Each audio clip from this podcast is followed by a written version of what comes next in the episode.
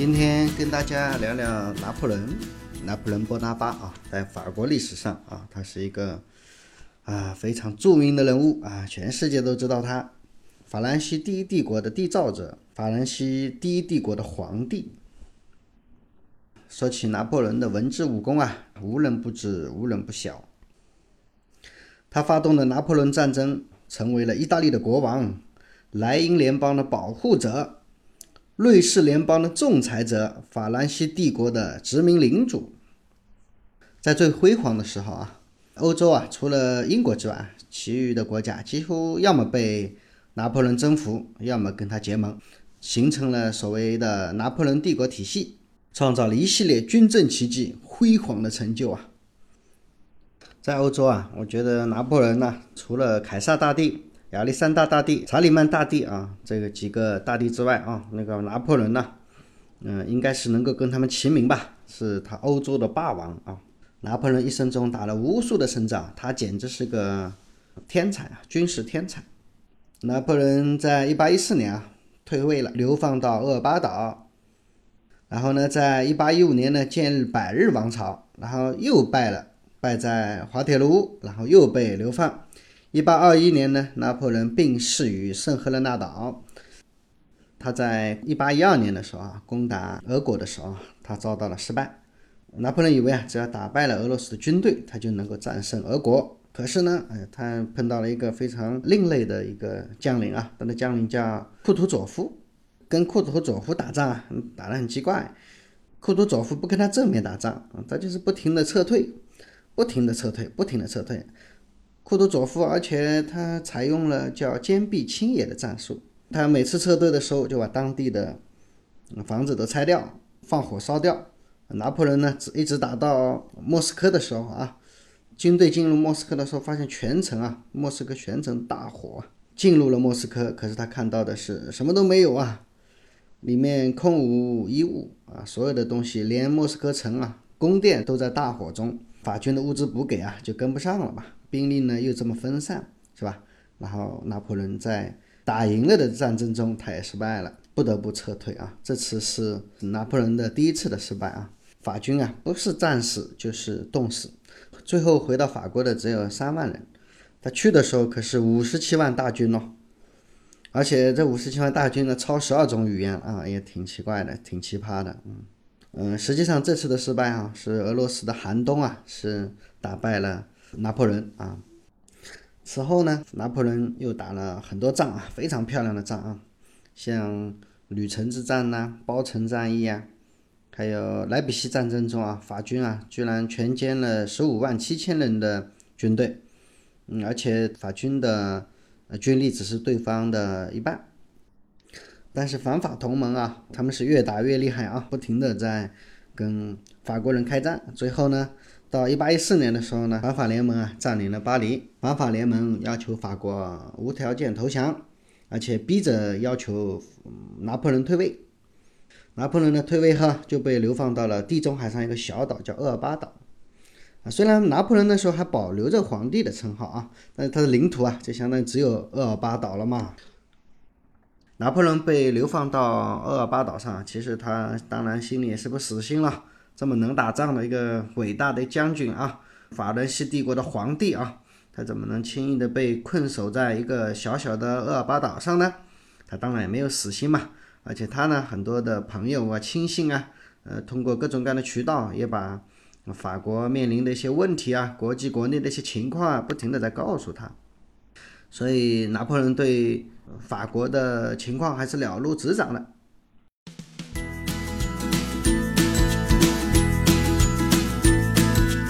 在一八一五年三月一号，拿破仑呢召集了他几个老部下，组成了一支小小的部队，从法国南部的卢安港登陆啊，准备一路向巴黎挺进。一路上呢，痛恨波旁王朝的各地老乡啊、居民啊，他们非常的热烈的欢迎拿破仑啊，甚至连哎波旁王室的军队啊，波旁王室听说拿破仑过来了，他们就派出军队去阻拦他嘛。波兰王室派驻的那个军队啊，在阵前啊，还纷纷的倒戈呀！哎，那些军队啊，首领啊，他就一波一波的跪倒在拿破仑的身前，变成了拿破仑的军队嘛，啊，所以拿破仑甚至 还写了一封信给波旁王朝的皇帝啊，说你们能不能不要派军队过来了呀？我的军队足够多了。有这么一个故事啊，在波旁王朝派出士兵啊，阻止拿破仑夺权的时候，波旁王朝派的士兵啊，在拿破仑的军队面前准备开枪啊，正要开战的时候，拿破仑呢就走了出来，站在两军之间，面对着对方的士兵，扯开自己的大衣，呃，高呼：“如果你们想开枪射向你们的皇帝，快射吧！”据说这个还是个真事啊。后来啊，还有人专门研究这个事儿，而且拿破仑还知道对方啊枪里面啊没有装子弹呢，他装的都是粉末呀，那真是太搞笑了啊！当然也充分的说明了啊，拿破仑在法国人的心目中啊，他是多么有崇高的地位啊，这个法国人的魅力有多大啊，全国人民都非常支持他呀。三月二十号呢，他就顺利的到了巴黎，恢复了地位，重新执掌朝政。百日王朝是拿破仑人生的一个巅峰，当然，他也是他最后的一个巅峰啊！一听到拿破仑复位了啊，那个全世界又炸开了锅啊，对吗？欧洲各国的君主啊，原本以为拿破仑已经被打入了地狱嘛，再也没有机会爬出来了，所以拿破仑复辟的消息啊，传到正在维也纳因分赃不均啊吵得面红耳赤的君主们的耳朵里，他们哎马上就不吵了，立马商量。再次形成反法联盟嘛？当然了，他们也没有想到啊，拿破仑能够在不放一枪啊，能够带着七百人啊进军巴黎啊，这世界上也只有拿破仑一个人能做得到吧？这是第七次反法联军了，他们向拿破仑猛扑过来，在滑铁卢一战啊，终于将拿破仑的军队把拿破仑的十二万军队打垮了。拿破仑呢，被迫再次宣布退位，重新被流放。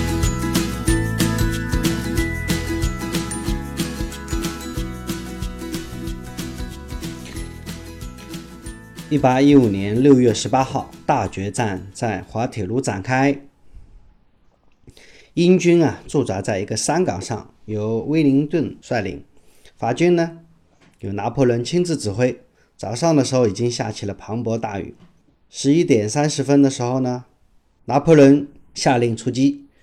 呃，拿破仑说：“威灵顿是个什么东西啊？竟敢向我挑衅，简直是螳臂挡车，以卵击石。”我不需要一顿早餐的时间就能将他们歼灭。法军越过低旗地带，向英军的山岗奋勇冲过去。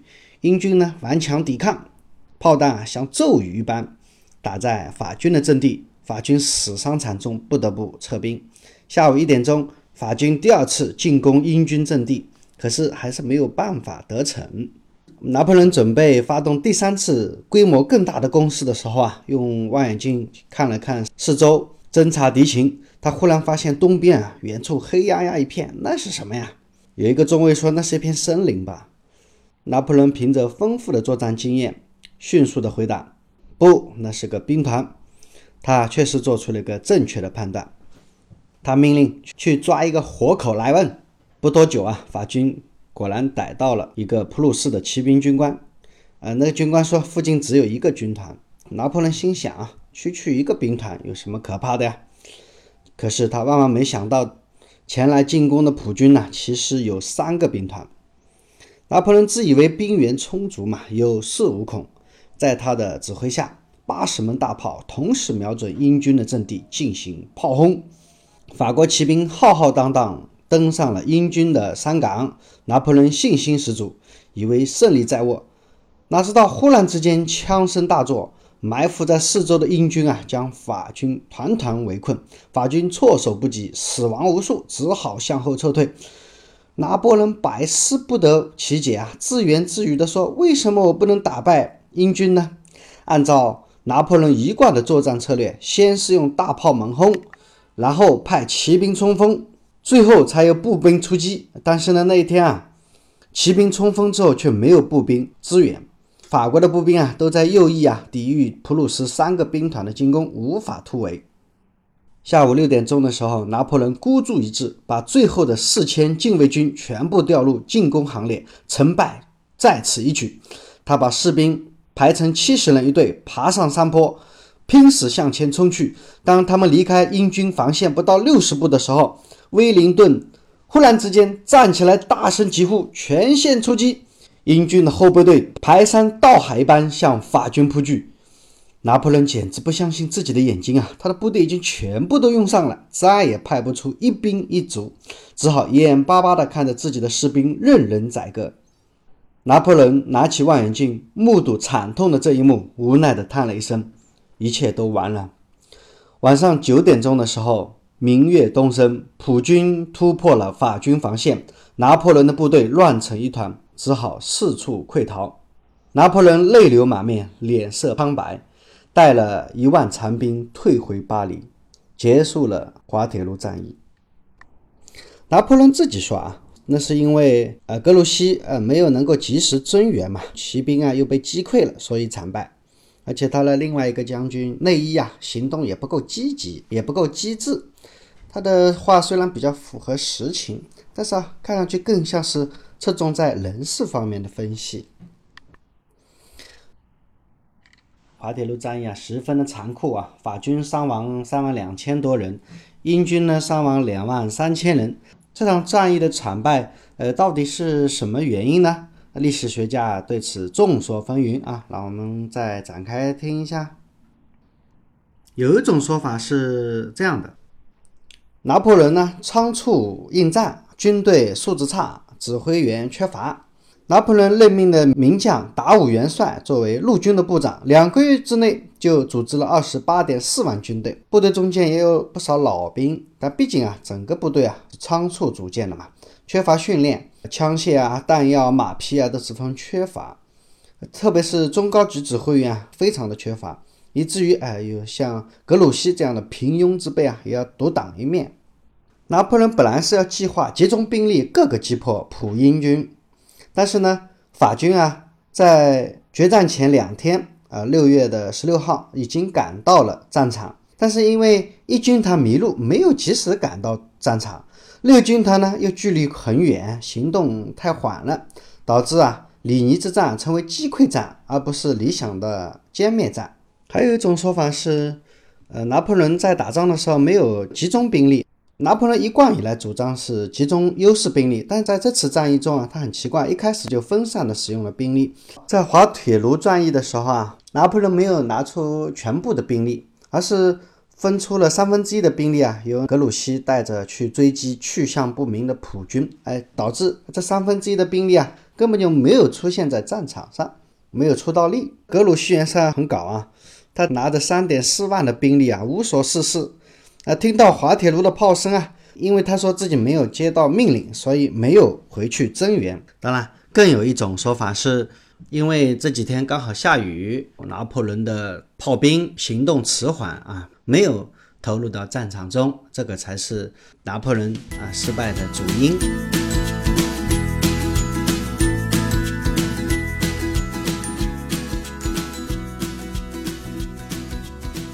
当然，今天我不是跟大家讲拿破仑呃龙马一生啊，今天讲的是拿破仑到底是为什么失败的。滑铁卢战役失败后啊，拿破仑被终身流放到圣赫勒拿岛上，过着十分艰苦又无聊的生活啊。曾经有一个朋友啊，他送给了他一个非常珍贵的礼物，是一副象棋哦。这个象棋是用象牙和卵玉做的啊，是一副国际象棋啊。拿破仑对他非常喜欢啊，非常寂寞的时候呢，他就一个人在那里摆弄，一个人啊自己给自己下棋，打发时光啊，直到死去。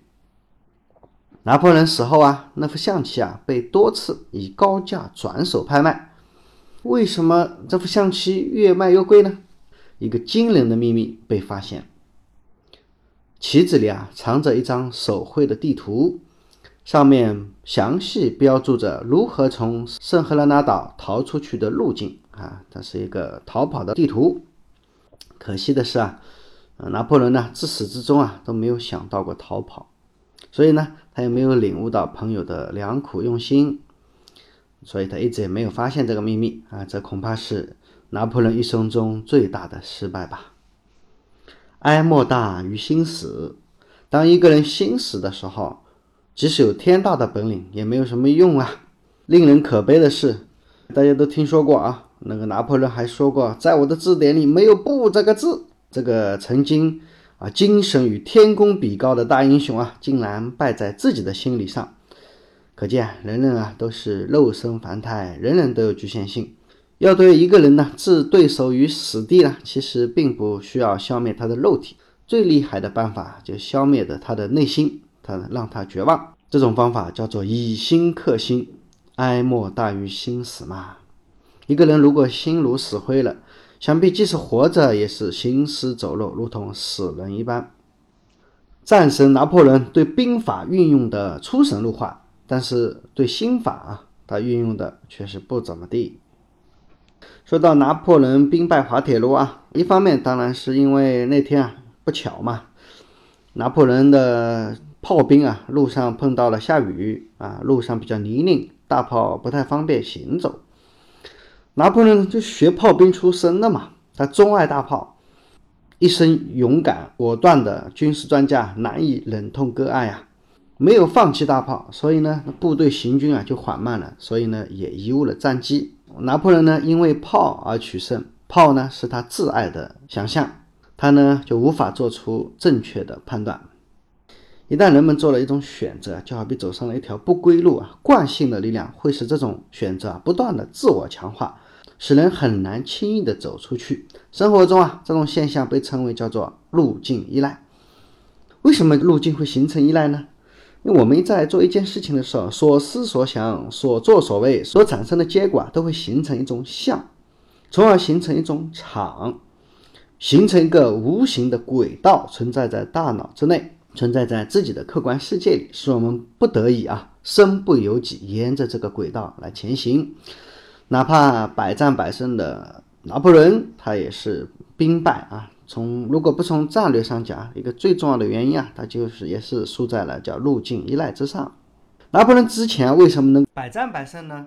是因为他打破路径依赖的能力啊，远远超过了敌人，常常能够出其不意的打击敌人。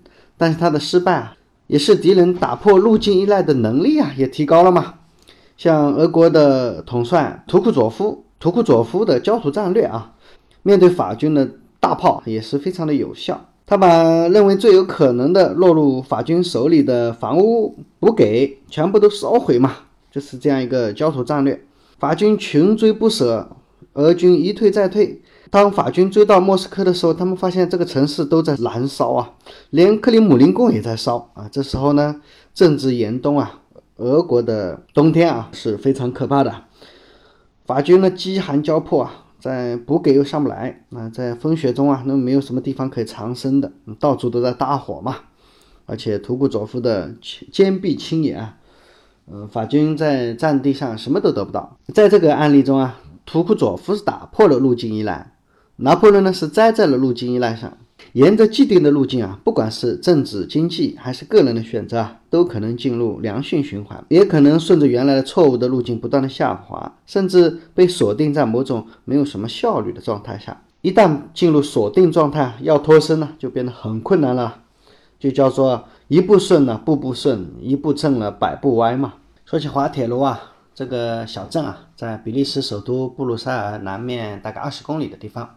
这个小镇啊非常小、古朴啊、宁静，没有什么特色，但是它的名字非常非常有名气嘛。比如说，大家说起啊，在某场官司啊，在某个什么比赛中失败了，就常常会说某某某遭遇了滑铁卢啊。为什么呢？当然了，就是因为著名的将领拿破仑就是输在了这个地方啊。这个惨痛的失败啊，让拿破仑退出了他的政治生涯，同时呢，也让。法国人啊，退出了世界霸主的地位。拿破仑面临的对手啊，都这么夸他啊。那个对手的名字叫威灵顿公爵嘛。在过去的时代，在现在的时代，在任何时代，最伟大的将军都是拿破仑。这是英国人威灵顿公爵说的啊。滑铁卢战役啊，不仅改变了拿破仑波拿巴的军事生涯、政治生命，改变了法国的世界霸主的地位，彻底改变了欧洲的历史进程啊。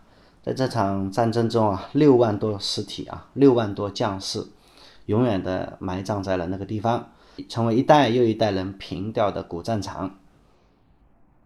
不过很奇怪的是啊，在这场战争中啊，这个失败者啊，拿破仑呢一再的被人提及，可是呢那个胜者啊，那个叫威灵顿公爵的胜者啊，没有人关心他，是吧？